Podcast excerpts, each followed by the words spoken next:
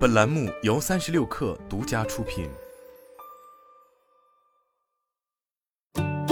本文来自三十六氪，作者李安琪。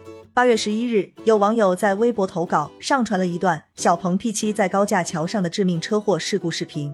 该视频显示，宁波某高架桥路段，一辆故障车辆停在左侧车道，车尾站有一人，似乎在处理警示筒。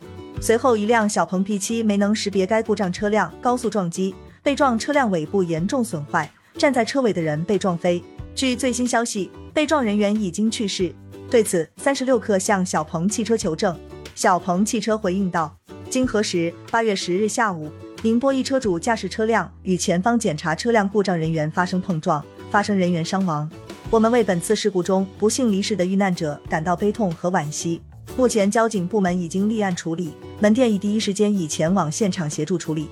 我们将全力配合相关部门进行事故调查，持续跟进后续结果，并协助客户处理后续相关事宜。从网传消息来看，小鹏 P7 车主在高架桥上开启了 LCC 功能，时速为八十千米每时。小鹏 P7 事故车主称，对方车辆故障抛锚，自己的车开启了辅助驾驶功能，但没识别到，系统也没有预警。而以前是有预警的。LCC 功能主要通过摄像头对路上车道线进行检测，使车辆稳定行驶在两条车道线中间，是 L2 级辅助驾驶基本功能。小鹏汽车对车主首次使用培训时，曾表示，ACC 加 LCC 无法识别低速或静止的工程车、清扫车、横停的事故车、突出的隔离带或者水泥墩等，需要车主立即接管车辆。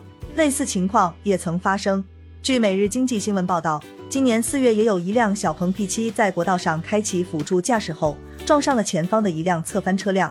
随后，小鹏回应，初步判断为车主在使 SCC 加 LCC 过程中，没有保持对车辆前方环境的观察，并及时接管车辆所致。经当地交警部门调查判定后，结论已符合上述情况。